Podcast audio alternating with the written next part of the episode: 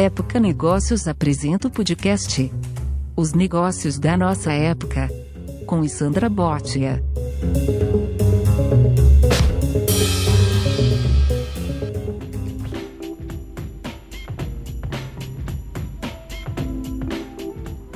E a nossa conversa de hoje aqui para os negócios da nossa época é com o CEO do grupo XP, Guilherme Benchimol que foi eleito uma das pessoas mais influentes do mundo pela revista Bloomberg. O Guilherme nos recebeu lá no trigésimo andar das Corporate Towers, em São Paulo, e estava acompanhado da Débora Rodrigues, que é assessora de comunicação do Grupo XP, e eu acompanhada do editor executivo de Época Negócios, Marcos Coronato. Durante a nossa agradável conversa à mesa, o Guilherme contou como a empresa fundada por ele em 2001 mudou completamente a indústria de gestão de ativos no Brasil, dando à classe média acesso a sofisticados produtos de investimento e plataformas de negociação que não cobram taxas de corretagem. Falou também sobre o Itaú, a vida dele em família e o que, que ele pretende fazer aí em 2019 com uma agressiva estratégia de marketing para crescer mais e mais. Só neste ano, os ativos sob custódia da XP aumentaram 51%, fazendo um total de mais de 190 bilhões. Vale a pena acompanhar essa conversa com a gente. E ter um banco como sócio é, é ter um selo de qualidade. Então, a gente, quando fez esse deal com o Itaú, a gente estava buscando a chancela de confiança do cliente. Olha, você pode confiar na XP, é uma corretora de valores, não é um banco, mas por trás tem o maior banco do país que está assinando embaixo. Então, tem uma gente... robustez e a credibilidade. É isso. Só que a gente vem mudando essa cultura de investimentos no país, é uma mudança lenta, tanto é que hoje no país são 5,5 trilhões de liquidez investidos no sistema. 94% disso, 5,2 bi, é dentro dos bancos. É dentro do próprio Itaú, uhum. Bradesco, do Santander, da Caixa, etc. É, do que está fora dos bancos, a gente tem 205 bilhões de reais hoje. É bastante porque a gente, a gente veio do nada, mas se comparado ao todo, não é nada. A gente quer cada vez mais ter espaço onde a gente consiga explicar que, que as pessoas vão investir melhor fora dos bancos, que os bancos eles cobram taxas elevadas, que por ter toda uma estrutura de agência, de gerente, ele, ele tem que ter uma estrutura de, de preço diferenciado, uhum. que aqui na, aqui na Spill o cliente não paga nenhum tipo de tarifa, ele, ele compra o que é de melhor no mercado, a gente está focado no interesse dele. Então não é muito a forma como, como funciona através dos bancos. Né? No banco, o, o gerente é muito mais focado no produto do que, do que focado no cliente. Então, então ter espaço através de vocês é algo que, que nos deixa ainda mais, mais fortes. Né? Como o vetor dessa informação. É. Assim. É, quando você pensa assim, sei lá, qualquer pessoa com 50 anos, com 45 anos, lembra de um passado muito terrível que a gente tem. Né? Você entende por que, que o brasileiro tem tem essa demanda por credibilidade, eu tenho medo de fazer né? experimentar alguma coisa nova com o dinheiro dele. Eu lembro da gente conversando se brasileiro algum dia teria coragem de fazer compra por cartão de crédito, se é pela internet, né? umas coisas assim. Como que você imagina essa curva de ganho de confiança, essa curva de aprendizado brasileiro agora para frente? É que tipo de projeção que você faz? É aquilo, a gente pega os últimos 25 anos né, do, do plano real. Desde 94, a nossa média de juros no Brasil foi de 14% ao ano. Então, o Brasil, talvez, talvez entre os maiores lugares do mundo, certamente tinha, tinha a composição mais singular de todas. Né? Você tinha alto retorno, alta liquidez com baixíssimo risco isso naturalmente concentra o dinheiro nos bancos. Então, a cultura do brasileiro é investir em, em títulos atrelados à CDI. Então, assim, eu, eu, entendo que a concentração bancária foi muito mais derivada desse cenário macroeconômico. E, de novo, por que, que eu vou correr risco por que, que, eu vou buscar uma casa independente se eu tenho 14% ao ano, né? Ok, assim, no banco você não vai ter 14 porque o banco vai te cobrar 2 que seja, mas você tem 12 ainda assim, 12 é bastante, 12 é quase 1% ao mês. Quando se muda o cenário macroeconômico e os juros nunca esteve tão baixo na história do Brasil, as pessoas, se quiserem ter retorno, como em toda parte do mundo, vão ter que aprender a assumir risco. E aí começa uma transformação. Então a transformação ela, ela não se torna possível, na minha visão, se, se as condições macroeconômicas não, não são favoráveis. Então, a partir de agora, as pessoas vão se incomodar cada vez mais. Elas vão ser obrigadas a aprender um pouco mais sobre, sobre fundos de mercado, um pouco mais sobre ações. Por conta disso, o banco fica cada vez menos competitivo, porque o banco ele vende aquele, aquele ativo convencional, né, que é o CDB, que é a poupança, que é o, que é o massificado. Então, o trabalho de assessorar o cliente a comprar um produto com visão de longo prazo, até, até porque no Brasil não se tinha visão de longo prazo, porque o CDI alto acabava te focando no curto prazo, com esse ambiente novo isso muda. Você deu uma lida já nesse livro que a Febraban acabou de publicar sobre a questão dos juros? Eu recebi ontem. Não. Assim, eles ah, publicaram um livro agora para mostrar, enfim, a argumentação deles sobre por que ainda as coisas são como são, mas ainda não li. Eu te lembrei, vocês fizeram hackathon, não foi, no ano passado? E aí, como que tem sido essa evolução, evoluir a relação com startups? Vocês têm planos? Né? Como que tá? Então, a nossa empresa, ela foi, assim, mesmo a gente sendo uma empresa jovem, uhum. a, gente, a gente às vezes se sente velho até, né? A gente você tem 42, né? 42. Uhum. A gente quebrou nossa empresa até, até no passado, era uma empresa clássica, né? Você tinha uma estrutura vertical, você tinha diretorias, etc. E a gente quebrou a empresa em 52 startups. Então, nós somos 1.600 executivos na empresa. Mas quebra, é, como forma de trabalhar? É, então, são, então são, uhum. são 52 squads, são, uhum. são, times, são times independentes Sim. Com, com total autonomia, com, com, orçamento, com orçamento em cada uma delas. Uhum. É, é, muito difícil você construir uma estrutura nesses dias de hoje, onde você tem uma estrutura vertical e todo mundo acaba chegando... Cheia de camadas hierárquicas, que, né? Você tem que assim. descentralizar esse processo e deixar com que, com que cada time de produto possa ter autonomia nesse processo e, por consequência, criar seus próprios eventos de, de integração com tecnologia e, e, etc, etc. Então, a gente tem avançado muito nisso. Assim. Uhum. A gente tem, assim, cada squad acaba, acaba tendo mais intimidade com um tipo de frente mas essa integração com pessoas externas, etc., é algo bem, bem frequente aqui dentro. Mas vocês têm em vista compra de algum setup, projetos de aceleração, utilização de serviços das startups? Né? Então, a gente tem... Alguma iniciativa mais estruturada de corporate venture? As nossas APIs, elas vêm sendo abertas. Então, uhum. tem uma série de startups hoje Aliás, até, até voltando um pouco no tempo, nosso, nosso sucesso até então foi que a gente criou um ecossistema de empreendedorismo ao nosso redor que são, que são os agentes autônomos. Uhum. Então, tem, a gente tem hoje 650 empresas que são ligadas a gente, são parceiros estratégicos que, que assessoram os clientes através de nós. O que a gente começou a fazer há pouco tempo atrás, é, a gente abriu as APIs de forma que outras fintechs se plugassem na gente uhum. e oferecessem essa experiência através da internet. Então, assim, a gente, a gente, cresce porque a gente cria ecossistemas ao nosso redor.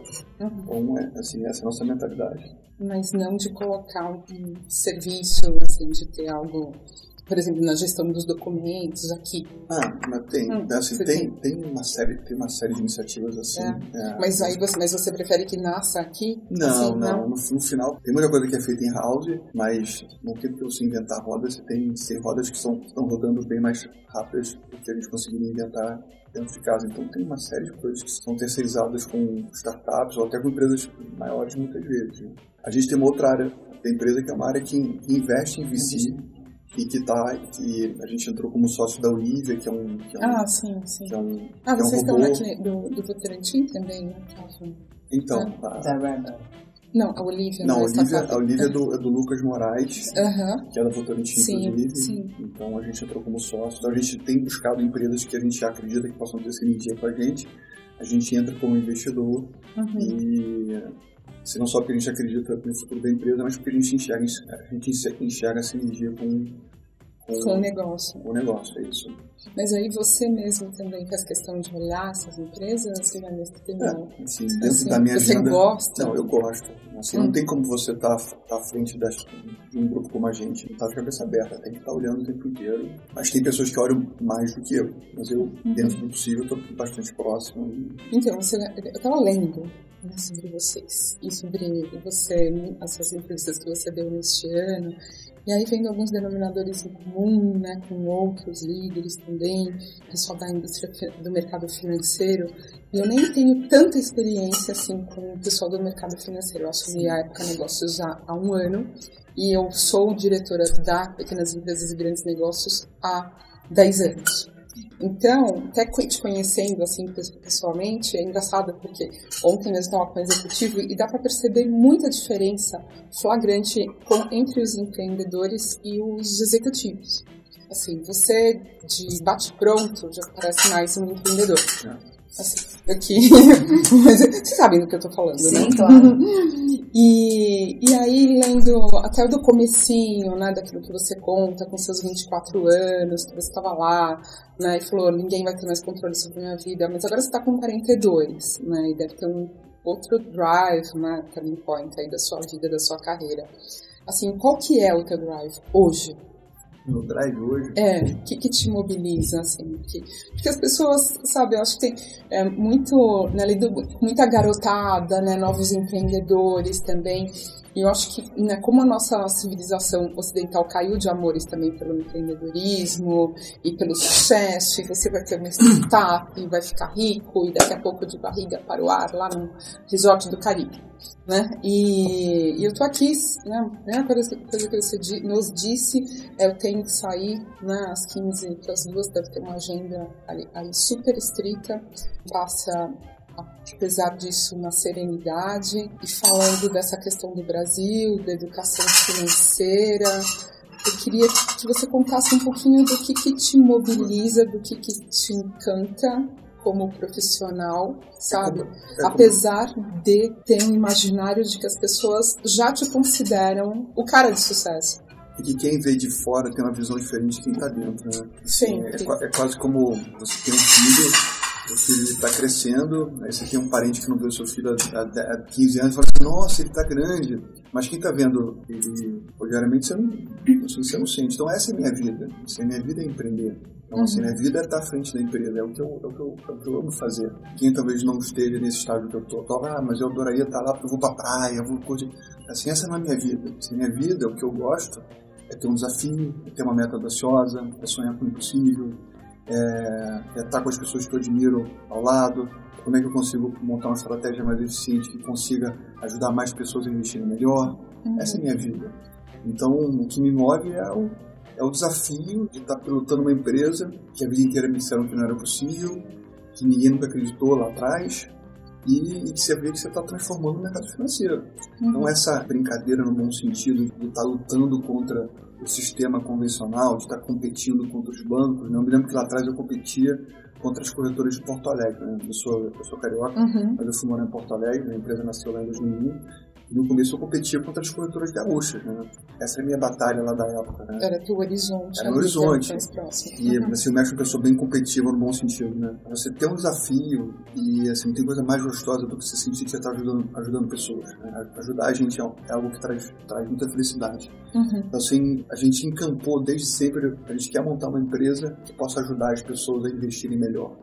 Que possa ter uma cabeça diferente do mercado convencional, de, de serviço ruim, etc. Então, você vai nascendo com essa ideia e no começo te acham um maluco, te acham louco e etc. E você vai vendo que aquilo vai dando certo e aí aquilo vai trazer uma felicidade interna muito grande e você começa a querer aumentar os seus horizontes uhum. e aí, assim, a competição que antigamente era com as corretoras gaúchas hoje são com os bancos uhum. brasileiros e, e, e, você, vai, você vai se juntando com um grupo de pessoas que tem uma cultura muito similar, aquilo vai ter uma escala diferenciada. Uhum. Então, o que me move é o desafio, é ter a próxima meta. Uhum. Depois a gente chega na próxima meta, vira a meta seguinte, né? E qual que é a próxima meta? A gente tem uma meta de, de curto e médio prazo, que é atingir um trilhão de ativos ao final de 2020. Uhum. É uma meta super audaciosa. Mas todos os anos a gente teve, teve sempre metas muito audaciosas. Eu sempre conto que a, a nossa meta mais audaciosa de todas foi em 2002, foi ali que a gente aprendeu a sonhar grande de verdade. Porque a gente tem, a gente tem naquela empresa, são três valores, né? Sonho grande, mente aberta, espírito empreendedor. E sonho grande é você acreditar em coisas impossíveis, mas coisas impossíveis não existem, porque basta você construir a ponte que te leve do presente até o futuro, né? Mas em 2002 a gente era uma empresa que éramos quatro pessoas, era eu um sócio, mais duas estagiárias, e teve uma estagiária que acabou, aliás, teve um estagiário que se formou, a gente estava duro de grana, a empresa começando, ele queria ser efetivado, a gente não tinha dinheiro, ele acabou saindo da empresa. A gente tinha um estagiário que ia se formar seis meses depois, a gente conversou a ficar na empresa dando sociedade. Mas, mas não era fácil não era fácil convencer porque a sociedade não valia nada nela. Né? Então a gente aprendeu a sonhar grande ali porque eu sentei com ela falei, Ana, a gente não vai te efetivar, você vai ser nossa sócia porque a gente vai montar uma cobertura do Brasil. Isso era 2002, a gente não tinha dinheiro, tinha 25 anos de idade, não tinha experiência de nada, e a gente foi jantar com ela, sete anos depois, a gente havia virado a maior corretora do Brasil. A minha história é uma história de coisas impossíveis. Assim, eu estar sentado aqui com você, assim, era impossível. Uhum. Mas se você me disse isso lá atrás, a chance era 0,0001%. E assim, depois que você aprende que, que não existe nada impossível. Como que é esse aprendizado? Nós estamos fazendo lembrar, tinha uma professora de Tai Chi Chuan, fiz 10 anos, e ela tem uma posição que é do arqueiro, né? E ela sempre falava da posição do braço, né? como o arqueiro mira o alvo. E que ele nunca mira o alvo, sempre a flecha, sempre lá em cima, porque ele calcula, com a força da gravidade, ela vai atingir o alvo. E, e ela falava isso como lição de vida mesmo, né? Ela falava, ah, Sandra, é sempre bem mais alto. Que, de certa forma, é o sonho grande, né? Assim, lá, uh, só contando um pouquinho, né? Quando eu assumi a Pequenas Empresas, eu lembro que estava numa mesa com todos os jornalistas e eu falei, essa vai ser a maior e mais importante comunidade de empreendedores do Brasil. A gente não tinha site também. E algumas pessoas ficaram, contei isso pro Marcos no outro dia, assim, as pessoas ficaram dando risadinhas, assim, Maluco, assim, né? É, né? Tipo, um pouco da herança do empreendedor coitadinho, né? Isso. Coisa microempresário, é, do empreendedor Sebrae, o que, que, eu faço? É, não estudou, né? Vai lá, abrir sua lojinha. Enfim, eu escrevi também essas metas e me inspirou muito a construir o que a gente vem construindo. E aí, quando eu te ouço, né, assim, quando a gente aprende, né, o que, que é esse aprender a fazer o impossível? É vivenciar coisas que aparentemente eram impossíveis e que, viraram realidade tudo tem um caminho. Então, ninguém nunca tinha ido à Lua. E aí alguém, alguém citou o desafio e acreditou, começa tendo uma crença muito verdadeira que por mais impossível que seja, aquilo é possível. Quase como eu, eu acredito que dá para ter um, um teletransporte. Se você acredita nisso de verdade, você começar a lutar e lutar e lutar, é possível que você chegue lá uma hora. Lógico, você tem que ter sonhos que sejam, sejam coerentes e que façam sentido, né? Desde lá de trás eu tinha noção de como é que funcionava o mercado financeiro brasileiro e eu tinha noção de que não tinham empresas que, na minha visão, funcionavam da forma como eu gostaria de ser, de tê-la como cliente. Então, dá para você começar a sonhar em eu quero ter a maior, a maior e melhor empresa de investimento do Brasil, quero ter a maior corretora, e aí começar a trilhar um caminho diferente, porque porque você está setando um mindset diferente. E você começa a vivenciar coisas que, que te levam a acreditar que, que, que é assim funciona. Então, você tocou num ponto importante, né, do mindset. Até tem o livro da, da Carol Dweck, né, assim, sobre growth mindset, mindset. Lembrei, e, e que tem na sua história ter tido a ambição também de ter sido um atleta, né, e você falar que emprestou né, a resiliência, a, a disciplina. Você leu a mesma história, hein? Você tá, é. Fazer a lição de casa, né? Assim, como assim? Ah, ah, ah. Né? Conversar. Obrigado. Ah, para o mundo dos negócios, assim, eu queria saber como que é ter é. essa consistência de conduta é. para assim, chegar assim, lá. Você entrou no esporte, mas eu sempre gostei de ter, de ter desafios. Sempre gostei. Isso, isso combina com o meu... Com a sua personalidade. É, Mas estilo. da onde que vem isso? Seus pais, seus irmãos, assim? Quando que você se lembra que você se percebeu, assim, então, como um cara que gostava de desafios? Então, então você falou sobre ah, esporte, né? É. Você perguntou assim, Guilherme, qual foi a coisa que mais marcou a, a vida inteira? Uhum. Quando eu tinha 10 anos de idade, eu adorava jogar tênis se eu queria ser tenista, na verdade. E eu treinei dos meus 5 aos meus 15 anos de idade. Tinha treinador, etc. etc. Uhum. E eu me lembro que com 10 anos de idade. Aliás, eu, treinou de acordar cedinho. Acordar cedinho, treinava. De, de, todo, quase é, todos os dias. Todos, todos os dias, dias treinando, dias. estadual, brasileiro e etc. etc. Uhum. Eu me lembro que, que, com 10 anos de idade eu entrei num torneio de tênis no Jockey Club, que era, um, que era um torneio de 11 a 14 anos de idade. Eu tinha 10. Você tinha 10. Você tinha 10. E Você por estava que? Vocês estavam morando onde nesse período? No Rio de Janeiro. Então, então eu entrei na categoria até 10 e na categoria 11 a 14. Falei assim, pai, eu quero me inscrever na categoria 11 a 14 porque eu quero ganhar experiência. Ele falou, filho, não faz isso. Entra só nos 10 anos. Eu falei, pai, eu quero ganhar experiência. Você vai se gastar todo. Eu falei assim, pai, eu vou entrar. Hum. E eu me lembro que aquilo que meu pai, que meu pai disse de um jeito, tipo, não faz isso, que isso é, isso é perda de tempo. Os Uhum. meninos são muito maiores, mais fortes, etc. Eu tinha medo E que você se tá- frustrasse Assim, ali. eu falei assim, isso aí, mas eu, vou ganhar esse negócio. Bom, resumindo, ganhei o torneio. Hum. De, de, 11, de 11 a 14 anos de idade, eu com 10, a final minha foi contra aquele Vitor Belfort, Uau! assim, que era, Nossa, porque era um que super máximo. tenista lá na época. Aham. Mas eu tinha 10 anos de idade. E, e aquilo foi, o- meu feito mais marcante da infância. Me lembro que ter, ter competido e ter, e ter ao final, e meu pai não ter acreditado em mim e eu ter dado. Assim, você quer impressionar teu pai, né? Claro, sim. É quem Os ser- nossos- é quem heróis, né? que quer nessa- impressionar. Uhum. E, e, tipo, ali foi algo do tipo que eu falei, meu Deus do céu, isso, isso foi marcante. Uhum. Então, assim, a minha relação com o esporte foi, foi desde sempre. Você lembra do que, que ele te falou? Assim, como que foi? Não, Vocês assim, celebraram? Não me lembro que. Você ganhou alguma coisa? Não, assim, Não? meu pai é mais quietão, assim, ele é mais sério. Aham. Então ele não elogiou, logicamente, mas eu. Mas a felicidade era interna, sabe? Aquela coisa assim, você sabia que você tinha feito algo diferente, tinha superado a expectativa dele, né? de Uhum. longe, né? Uhum. E, então, assim, essa coisa de, de, de mindset, de, de acreditar que você não tem limite, é, de acreditar que tudo tem um caminho, tudo tem um jeito, é algo que está dentro de mim, Uhum. mas sempre teve. Uhum. Talvez tenha começado, até onde eu me lembro, nesse torneio de tênis que, que eu competi no Jockey Club no Uhum. Rio de Janeiro. Então, mas você está dizendo, é um traço da sua personalidade desde cedo, certo? Eu acho que sim. Assim, você acha que se ensina a motivação? Como que é lidar e motivar os- a sua equipe? digamos assim? Você consegue mobilizar também as pessoas? Você- ou você já procura contratar gente que já seja motivada? Não. Não, você tem que fazer um processo de seleção onde você, onde os traços culturais de pessoas que você esteja buscando já estejam, estejam nela, né? Você não vai, se uma pessoa que não acredita em um sonho grande, assim, ela vai entrar aqui dentro e ver que tem uma meta de atingir um trilhão daqui a dois anos, e assim, não, não quero isso. Se virar algo que sucumbe aquela pessoa que não, que não, que não quer sonhar grande demais. Mas eu entendo que, que eu naturalmente, por ter uma história que era impossível, naturalmente eu sou, acabo sendo inspirador, né? Porque eu, eu, eu, eu Uhum. sei que tudo dá. Assim, eu tive mil experiências que mostram que, que sempre existe um caminho. Uhum. Então, eu sempre tenho esse lado de, de inspirar as pessoas e mostrar que se não deu é porque a gente, a gente não encontrou um caminho, mas esse caminho existe, né? Uhum. Então, é assim, é assim que acaba funcionando. Mas nos seus 42 anos, assim, tem, teve algum momento em que você balançou? Não acreditou, assim, foi, puxa.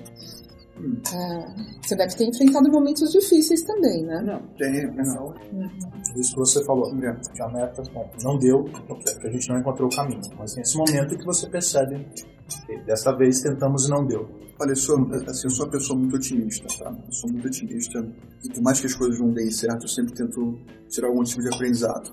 Eu não me incomodo em errar, em, em corrigir, em assumir falha. Eu, assim, encaro isso como aprendizado constante. Então, você, assim, nunca nada é muito ruim ou muito bom.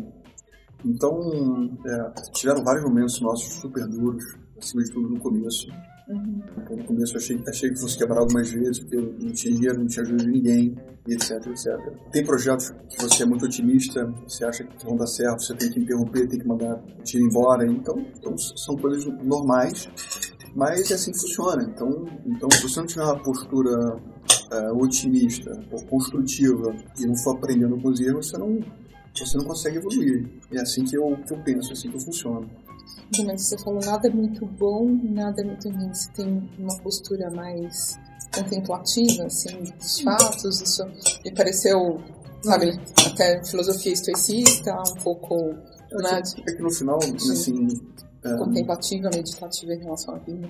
E que no final, o que, eu- o eu quis dizer é que, que a gente quer, na verdade, é encontrar o santo grau. Né? Encontrei uma estratégia que está tá, tá, tá setada. Encont... Não, não é assim. assim aquilo é bom naquele momento. E, e assim, é importante que nesse mundo moderno de hoje em dia, o que é bom hoje, mas não é tão bom. Então, super importante você se colocar como um, como um capim, né?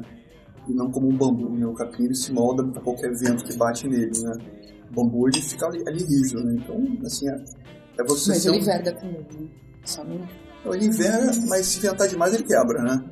Então, assim, você tem que ser uma, aquela coisa assim de estar de tá é, sempre se mudando a cada situação que acontece na tua vida e, e, e por mais que esteja muito bom, aquilo que é muito bom hoje não necessariamente amanhã é tão bom assim e você vai aprendendo nesse processo.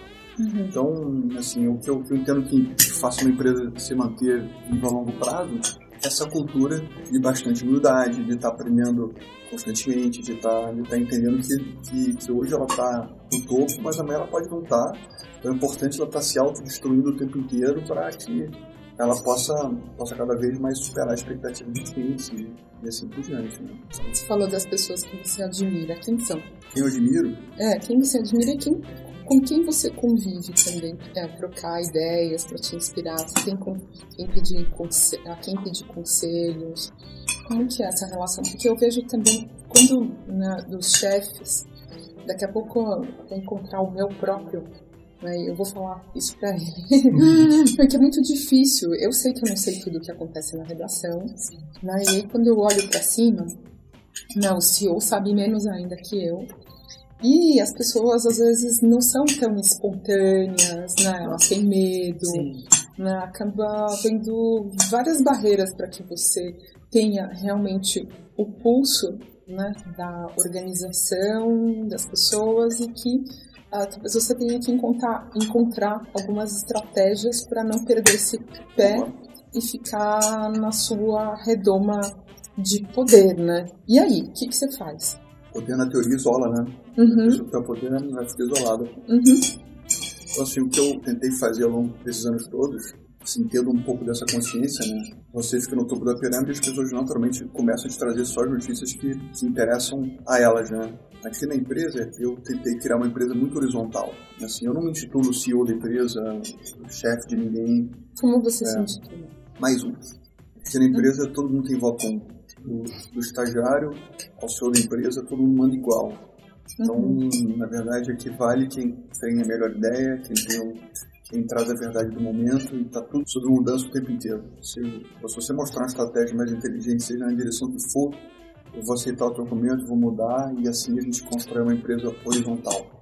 Então, aqui não é uma empresa hierárquica que tem um presidente, tem um CEO que decide as coisas. Não, aqui tem um trabalho feito em grupo o tempo inteiro.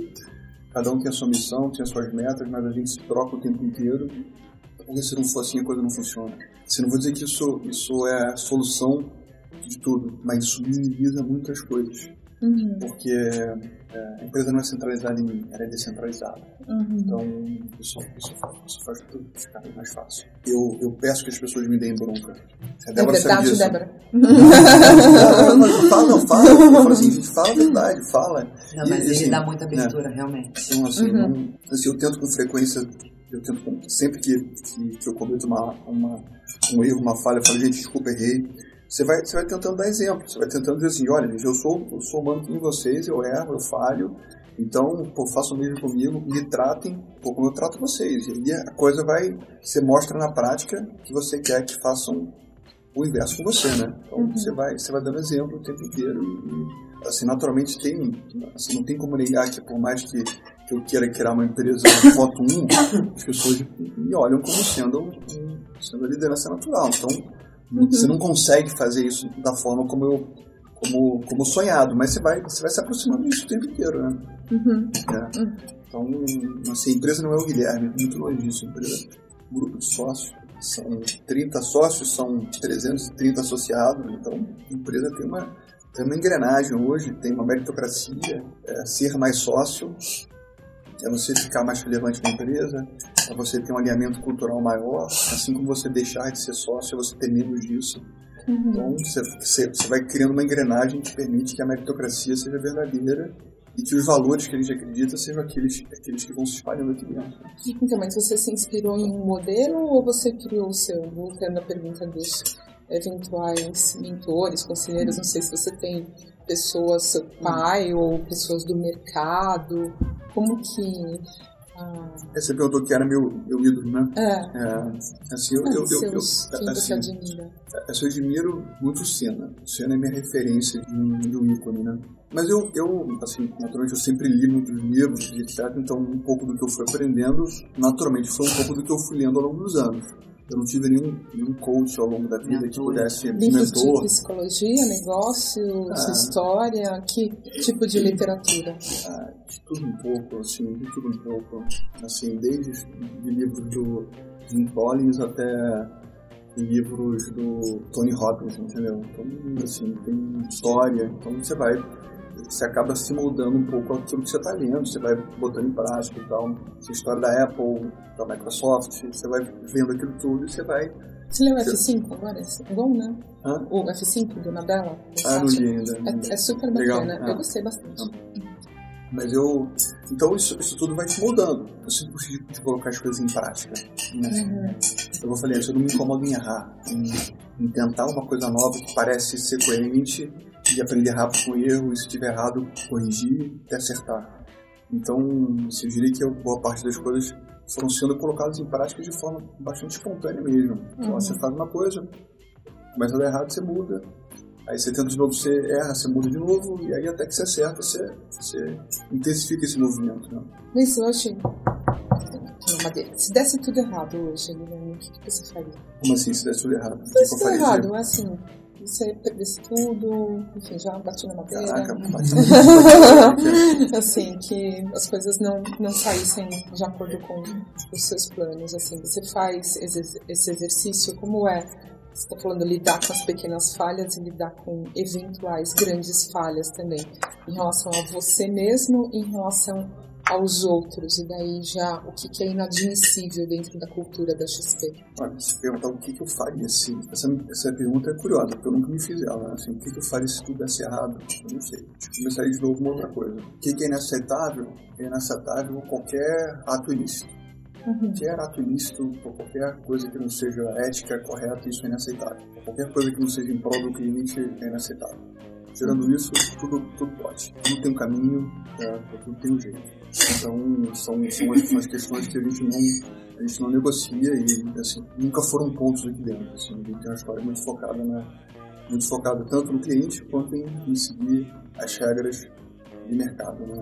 Mas você já teve que demitir gente por compliance? Já, Sim, já. É, não tem como, não, não manter, né? São muitas pessoas, né? Uhum. Então você acaba tendo, acaba tendo na sua trajetória pessoas que não, não se encaixam com, a cultura que você acredita. Do jogo, né?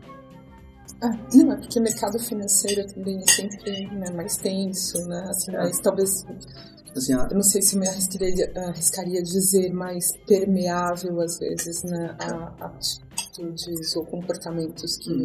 esse ponto é um ponto importante. Assim, eu, se eu confesso que quando você começa a empreender, você quer a coisa mais importante que você tem na vida é, é break-vato na empresa. Você tem que empreender com empreendedor, você tem que, tem que gerar dinheiro, né? senão você não paga as suas contas, você não sobrevive e tal. Todo empreendedor, ou a maior parte deles, está muito mais focado em sobreviver do que, do que, do que talvez setar uma referência ética. Mas ao longo dos anos você vai aprendendo que a coisa mais importante que tem é você se cercar de pessoas com visão de longo prazo e que tenham a, a cabeça focada na direção que você acredita. Uhum. Então, crescer aqui na empresa não basta a pessoa ser boa só na geração de receita ou a capacidade de conseguir gerar bons negócios. Ela tem que fazer isso da forma correta. Então, talvez quando você esteja começando, seja pequeno demais, você, você foque muito mais no negócio em si ou mais na receita e menos no comportamento da pessoa. Uhum. A gente nunca deixou de punir ninguém que não fosse correto. Mas talvez a gente no comecinho lá atrás tenha, tenha dado muito mais ênfase às pessoas que sejam boas de negócio do que as pessoas que estavam alinhadas de fato à nossa cultura. Aí você acaba, por força das circunstâncias, sendo um pouco mais tolerante porque você tem ali... Isso. né? Então, Uhum. assim, você acaba, acaba tendo às vezes, isso acaba sendo bastante comum. Né? Assim, o dilema comum nas empresas é você tem uma pessoa que é espetacular em, em negócio, mas a pessoa não joga bem em equipe. Uhum. Esse tipo de coisa é assim, como é que você faz uma pessoa que produz muito negócio, gera muita receita, mas simultaneamente a pessoa não é integrada, não é integrada no time, né? Ela gera performance, mas ela tira a performance do time. Uhum. É, então, então são decisões que, que no curto prazo ou quando você não tem uma receita tão sólida, você fica ali, será que eu tiro a pessoa, será que eu não tiro Uhum. tal. Assim, hoje em dia, hoje em dia a gente é extremamente... Você não hesita um minuto. um minuto. Hoje o que importa é o time, o que importa é a cultura da empresa, quem combina com a empresa, não, não, porque hoje o que faz a gente acontecer não é, não é uma pessoa, que não é uma... Que não é um lugar onde tem uma estrela, que é, é uma, é uma, é uma fábrica no bom sentido, né? Então são, são várias engrenagens. Então alguém que não esteja em sintonia com a engrenagem tira a força da fábrica como um todo, né? Então, Uhum. a gente quer pessoas que entregam, entreguem-se em performance, mas simultaneamente alinhadas à cultura da empresa. Então, se a pessoa é boa só de performance, não tem cultura, ela sai. Assim como o contrário. A pessoa é muito boa de cultura, mas não tem performance, ela sai. Então a gente tem que buscar esse, esse balance. E quando a gente encontra pessoas boas de cultura, de cultura e de performance, essa pessoa ascende na sociedade. E assim a gente vai, a gente vai, vai criando esse alinhamento natural, né? As pessoas querem ascender, mas elas sabem que para ascender, essa é a nossa regra interna. E aí as pessoas vão cada vez mais entendendo que ou é assim ou sai, porque, porque você não vai encontrar espaço aqui dentro de forma diferente. Né? Essa essa história de como eram decisões lá no começo, então me deixou curioso. O que aconteceu com a Ana? O que aconteceu com a Ana? Você não tem ideia. A Estagiária. Ah, sim, é. Uma história conhecida de hoje em dia, né? Mas a estagiária, ela entrou como sócia. Depois disso, eu comecei a namorar com ela. Assim, a minha esposa até hoje, ela saiu da empresa em 2011. A gente teve a segunda filha em 2011, ela saiu da empresa, mas a Ana ficou com a gente por 10 anos. Ela tocava nosso back-office completo. E eh, a gente aprendeu a, fazer a meritocracia, a dividir a empresa. Essa empresa era só minha, era integralmente minha. Eu trouxe um sócio que era o Marcelo, ele entrou, depois entrou a Ana. Então o que eu fui fazendo ao longo dos anos, eu fui dividindo meu sonho com as pessoas que eu acreditava. Assim, no começo era uma coisa muito artesanal, era muito... Era a Ana, porque não tinha outra Ana, era o Marcelo etc. Mas ao longo dos anos a gente foi criando um processo que essa divisão foi tendo um, um, um ciclo coerente por trás. Né? Então, assim, hoje essa, essa, essa divisão, essa meritocracia é muito é, derivada de cultura e de performance. Né? E aí a gente vai fazendo a nossa empresa ser um ser vivo. Ela não é uma... Ninguém é sócio, a gente está sócio. Porque a gente hoje é a pessoa mais adequada para estar à frente da empresa, mas amanhã, se amanhã se aparecer alguém mais competente do que a gente, que possa ocupar esse lugar e possa entregar mais, a própria estrutura vai mexer nisso, isso te permite ficar a, a lidar com todo tipo de cenário, de ambiente, de mudança, porque é um serviço mesmo. Uhum. Se não é uma empresa que tem um dono, que é assim que vai ser, não, não tem. Que é um processo que já está já tá setado. Assim, quem fica no topo da pirâmide são os melhores naquele momento, e aquilo vai mudando a cada momento que, né, que surge, e com isso você, você fica muito mais maleável. Né? Você o Senna também por uma questão de caráter, assim, do que ele, do que ele representa. Por que o Senna como ídolo inspiração, Guilherme? Assim, ele sempre me inspirou pelas vitórias impossíveis que ele tinha, né? Eram sempre corridas, aquela corrida onde ele tinha sempre um motor pior, chegava na frente do, do, do Mansell, do Prost, do, do Piquet e tal. E pela forma como ele encarava uh, os obstáculos da vida, né? Então, sempre muito reto, muito claro, muito cristalino sobre o que era certo e o que era errado, sem medo de enfrentar as coisas erradas. Então, acho que essa combinação de coisas sempre, sempre me inspirou nele, né? Uhum. Ele, assim, as histórias épicas dele, né? Aquela, aquela corrida que ele fez em, na Inglaterra, não era Silverstone, tinha uma corrida que ele larga em quinto, em quinto colocado, um carro pior do que, o, do que os carros que estavam na frente, chovendo, aí ele vai, ultrapassa todos os carros, ganha a corrida, então, assim, sempre aquela coisa que é impossível, ele vai lá, assim, ele vai lá, dá um jeito, ganha a corrida, então isso só sempre me motivou. Tem uma dúvida também, assim, em relação à estratégia de marketing né, de vocês, porque é, de repente XP, XP, XP e, e o Luciano Huck, enfim, né? Eu não sei se você pode abrir não, isso, assim, quanto que vocês investiram, quanto vocês têm investido, é, por que dessa estratégia tão agressiva, né, de, de marketing neste momento?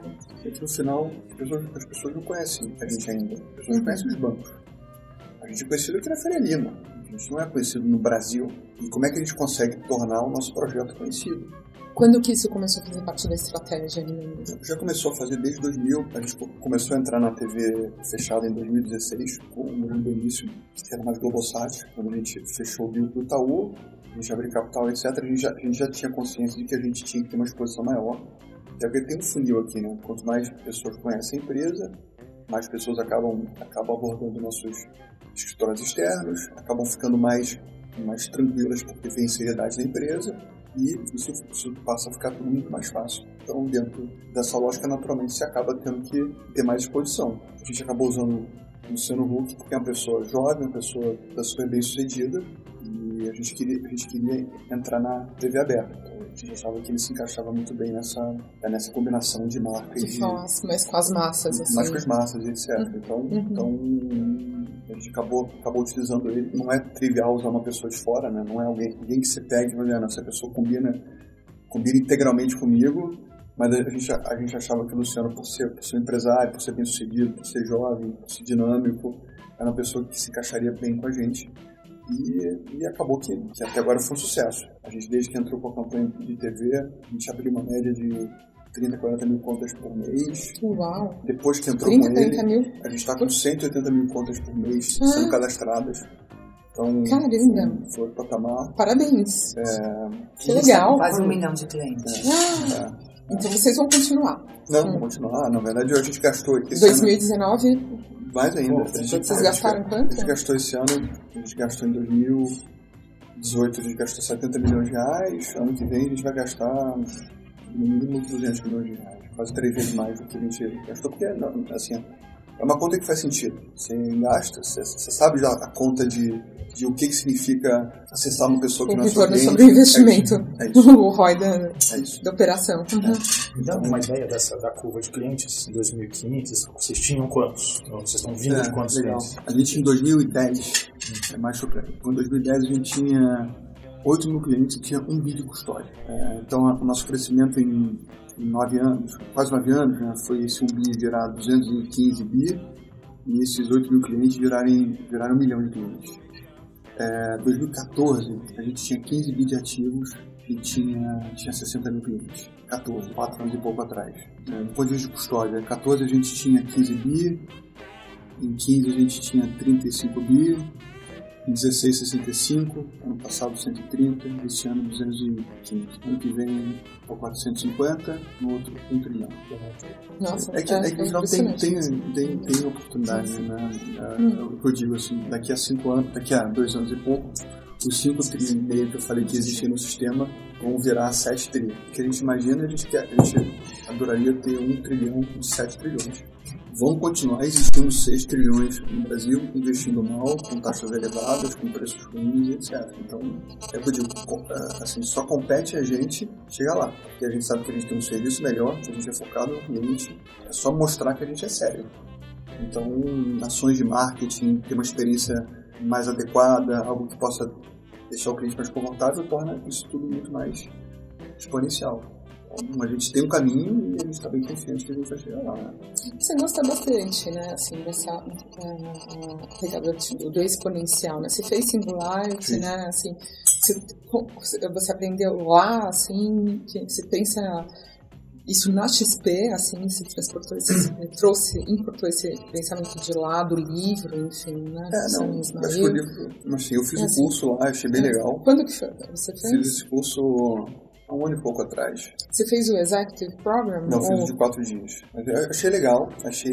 Assim, eu, estou envolvido nesse mundo já há bastante tempo, né? Então, assim, eu confesso que eu, que eu esperava até um pouco mais. É, é um a expectativa você... é sempre uma péssima hóspede, é. né? Assim, assim, vai um lá, alta muito... expectativa. É, hum. Você fala de muita coisa, hum. então você, você explora desde de viagem a Marte até a fintech, né? Então, uhum. assim, você passa muito por cima dos temas e... Eu fiz o... Ah, você fez também? Fiz também. Legal, você gostou? Eu gostei, mas eu fiz, na verdade, quando eles eh, vieram pela primeira vez para o Brasil. Assim, ah, eles queriam que a escola ficasse conhecida e aí eles fizeram um módulo. É. Eles reproduziram aqui no Brasil, eles trouxeram os professores, eu não fiz lá. Eu lembro disso. Assim. Então, o que eu achei mais legal é que eu fui com um time de, de nove sócios. Então, assim, se tá com nove sócios em Palo Alto por uma ah, semana, isso, isso é uhum.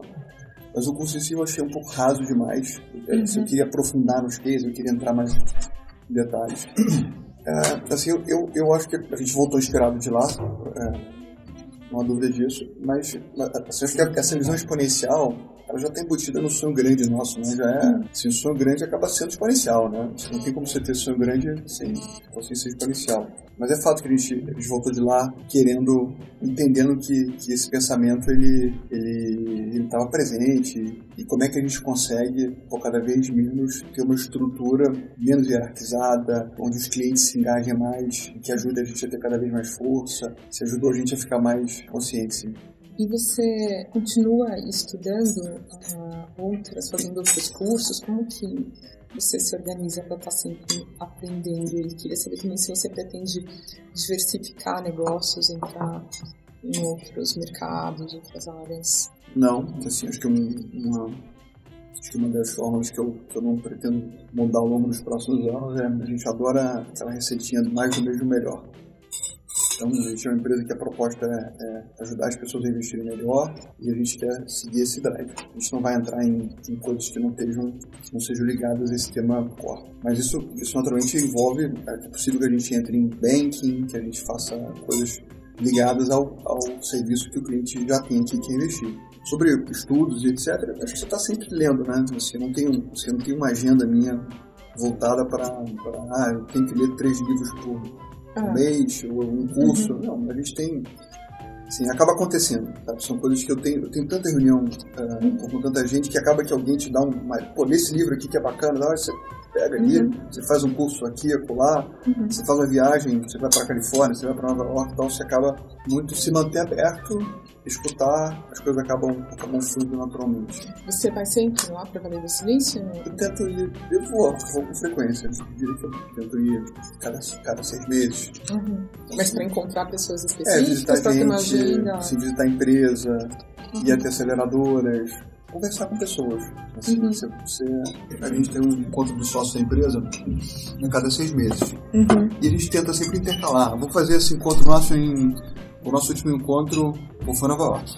Fica três dias lá, quatro dias, e aí acaba que a gente faz uma agenda. A gente chama o CEO da, da Schwab, chama o eu chamo o diretor da Fidelity e acaba tendo um brainstorm. Então a gente tenta sempre dar uma, dar uma quebrada dessa que, que vai te colocando com os pés no chão. E, então a gente faz isso entre a gente, a gente, a gente mostra que isso é uma prática que é bem feita, então tem outros, outros líderes que acabam fazendo isso com seus times, então é frequente que a gente tenha incursões mundo afora, vai para Israel, vai para é, Israel é muito legal, né? Ah, você não conhece, Marcos esteve lá neste ano e eu fiz, eu tive algumas vezes e gosto muitíssimo. Acho um ecossistema muito vibrante, né? De, de startup. Você não teve? Vai pra lá não, este ano? Meu, agora assim, em 2019 tem planos? Eu quero ir.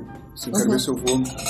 Até porque tem voo direto agora, né? Pois é. Tem voo São Paulo pela vida. Sim, sim. Tem. Mas a minha filha nasceu agora, né? Hum. Eu tive uma filhinha agora, né? Hum. Terceira filha. Então, Parabéns. Assim, então, assim, a minha agenda tá um pouco, um pouco incerta. Mas eu quero Que ir... dia que ela nasceu? Nasceu quinta-feira passada. Ah, qual a idade dos seus filhos? 9, 7 e 0 agora. São três meninas. Três meninas? Três meses. Mas vocês viajam bastante, então. É, a gente, hum. tem, a gente tem operações em, Miami, Nova York, Londres e, e Geneve. Uhum. Então, então, naturalmente, eu acabo, acabo estando nesses lugares com uma frequência. Eu acabo, acabo estando nesses lugares com, a, cada, a cada seis meses, eu acabo, acabo dando um mínimo um dia nesses lugares. Uhum. E você já percebe nas viagens assim, a diferença? Você sente lá o pulso de, do consumidor também? Como que você vê esse mundo aí que a gente está prestes a vivenciar do mundo sem dinheiro das pessoas, né? Sem, pagando tudo né, com ou implante, o celular, enfim, com um cenário completamente diferente aí para os meios de pagamento, Guilherme. É, é assustador. Porque, assim, você não tem mais a... Se eu, quando comecei a empresa né, em 2001, essa coisa de montar um plano de longo prazo era algo que era compreensível, né? Você consegue ver o mundo, né? Se hoje você não consegue ver o mundo mais, você não consegue montar um planejamento de 5 anos com, com, algum nível de confiança, porque muda muito rápido. Então aquilo que é o melhor hoje, amanhã já aparece algo melhor ainda. Então, assim, você não sabe se vai existir dinheiro. Aliás, não vai existir dinheiro, é fato isso. Uhum. Né? E, e, a cada hora, a cada, a cada momento que você acha que aquilo é o melhor, aparece algo ainda muito melhor. Uhum. Então, É, acho que o Brasil está um pouco defasado, está um pouco atrasado em relação a isso ainda, acho que o mundo está tá à frente, mas a situação econômica do país acaba, acaba gerando esse gap, né? Uhum. Mas eu estou extremamente otimista com o Brasil nos próximos anos, acho que a gente vai, vai a gente tem, um ambiente de empreendedorismo que está tá nascendo no país e, e a gente vai ocupar esse espaço em breve. O que você acha do Nubank? O que eu acho? É muito, muito legal. Assim, é um desafio você competir contra os bancos naquilo que eles fazem de melhor, né? Porque os bancos eles são bons no banking, né? Banking, banking completo é um, é um, é um ah, assim, você ter integrado, né? Você tem ter investimento, ter o cartão de crédito, o cartão de débito, ter, ter as contas pagas e, e etc. Então, no banking sem dúvida, assim, sem dúvida nenhuma, tem uma qualidade acima da média mas talvez ele tenha optado por começar uma batalha é, com gigante, com gigante naquilo que o gigante faz de melhor. Né? Uhum. Então, assim, a minha visão, a minha visão sempre foi, assim, minha estratégia sempre foi encontrar uma fragilidade do gigante. Né? Uhum. Assim, onde é que o gigante é frágil? O gigante é frágil nessa parte aqui, então é ali que eu vou entrar. Assim, aparentemente eu acho, acho que o Nubank é, é brilhante, mas o Nubank acabou, eu acho que ele acabou optando por comprar uma briga que é uma briga difícil, é a briga de, de competir naquilo que os bancos fazem de melhor. Uhum. Mas, mas que estão crescendo, até onde eu sei, eles têm um desafio de curto prazo que é, que é tornar a empresa rentável, né? Uhum. Então, assim, sim, não sei como é que estão os atuais deles, ah, mas até pouco tempo atrás... Os que eu vi ainda não, ah, ainda não estavam bons. É, ah. Então, assim, eu sempre gostei de entrar em negócio onde você tivesse margem e tivesse oponente não tão forte naquele segmento específico, né? É, assim, acho que aparentemente o Nubank entrou, entrou um segmento que é um segmento de margem baixa e onde, onde tem um competidor forte. Você tem um produto de qualidade, ele está ele tá crescendo, agora o desafio é ganhar dinheiro, né? O combustível do empresário é ter, é ter, resultado, né? Senão você não consegue investir, não consegue é, ter vida longa, Uhum. Blockchain, para vocês, vocês têm uso para isso? Tem uso no não. horizonte? Não, não, não por hora ainda. Assim, a, gente, a gente teria que ter uma estrutura que, que a gente é muito integrado no sistema financeiro. Então, assim, a gente ter por conta própria, acaba que sendo assim, importante que você tenha outros agentes usando. Então, assim, é algo que está em, tá em pauta, mas eu, não, mas eu diria que não tem nada na, de curto prazo sendo implementado aqui dentro é algo que, que vai acontecer sim, mas eu diria que é algo que talvez comece através da bolsa, através da antiga CETIP, algo que, que possa ser mais um, um centralizador que acaba obrigando o mercado a mudar também. Assim, eu vejo poucas ações mais independentes dando certo. Estava vindo para cá, aí eu vi uma notícia dessa questão do BTG, cláusula de confidencialidade, talvez a XP entre com processo, enfim, isso é uma especulação, tem procedência. Esse, esse tema que não está tá com jurídico aqui dentro, um tema que não, não é também que a gente não abordar muito, porque não, assim, se o fato é que o, que o, que o BTG era parte do IPO nosso, nós sermos clientes deles, naturalmente a gente teve que abrir uma série de informações que eram confidenciais. Essas informações vazaram. É, aí o tema está sendo avaliado pelo jurídico. Eu não posso avançar mais. Não, tudo bem. Só porque é algo super recente, né? É. Assim, saiu hoje. É, eu sei, sei. sei. Uhum. É delicado, com certeza. E para quem uh, hoje, né, essa esses milhares e milhares de meninos. A gente fez agora, não sei se vocês ficaram sabendo do nosso Festival de Inovação e Cultura Empreendedora. Assim, eu queria muito que você tivesse com a gente no próximo ano, se possível. Já fica o convite, assim, para um, uh, um talk, uma apresentação, como você se sentir mais confortável, Guilherme. Acho que seria muito inspiradora lá para o público, né?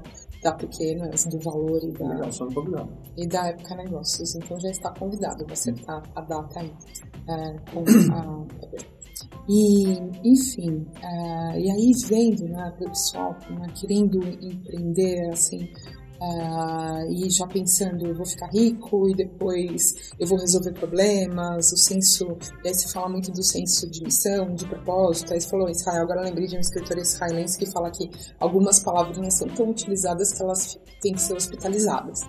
E aí, que agora é o propósito, né? Não, uhum. porque vou empreender por propósito. X, enfim, né? embora com algum esvaziamento do sentido, às vezes, do que é, realmente quer dizer isso. Né? É, eu sei que é sempre complicado pedir conselho, mas assim, o que, que você ah, diria assim para quem está começando o seu negócio agora, é. sobretudo na área financeira, só, as fintechs? Você falou sobre ficar rico, né? Você quer ficar rico até, até você ficar rico, né? Hum. Depois você ficar rico, você, você vê que não é isso que faz a diferença. Não, não é Dinheiro é importante sim, mas é consequência de estar tá fazendo algo que você ama, que você adora. O Léo Figueiredo, você deve conhecer, né? Ele estava lá com a gente e ele falou a mesma coisa e disse: a questão é que o dinheiro em si é vazio. É, vazio, isso mesmo. Você descobre quando. Isso quando é. você ganha o dinheiro, aí Mas você me lembro tem um quando, vazio quando nele. Eu tinha, quando hum. eu tava, tava iniciando a empresa, assim, quando eu tinha um milhão de reais eu vou me aposentar. Vou parar minha vida, vou morar em Florianópolis. Né? Você começa assim, um, assim, o dinheiro, ele, ele, assim, depois que você tem, você vê que não é importante. O importante é você estar engajado em algo que você acredite. Então, o que eu daria de conselho a um investidor jovem é assim, né? tem uma coisa que você acredita de corpo e alma. E se você acreditar de corpo e alma, você vai fazer aquilo tão bem feito que você vai ganhar dinheiro. Ao começar a fazer isso bem feito, você vai querer, você vai querer é, avançar cada vez mais etapas nessa direção. Por consequência, você vai acabar ganhando mais dinheiro ainda. Mas você vai ver que o, que o legal não é o ganhar dinheiro, mas o legal é você estar tá engajado nessa sua causa. Uhum. E, e, o dinheiro é só, só consequência. Uhum. Então, acho que o mais importante é isso, é encontrar algo que, que te complementa, que te preenche por dentro, que o resto acontece.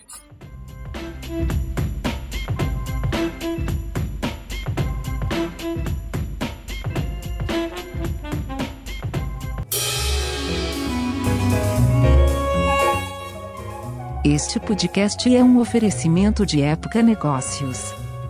Inspiração para inovar.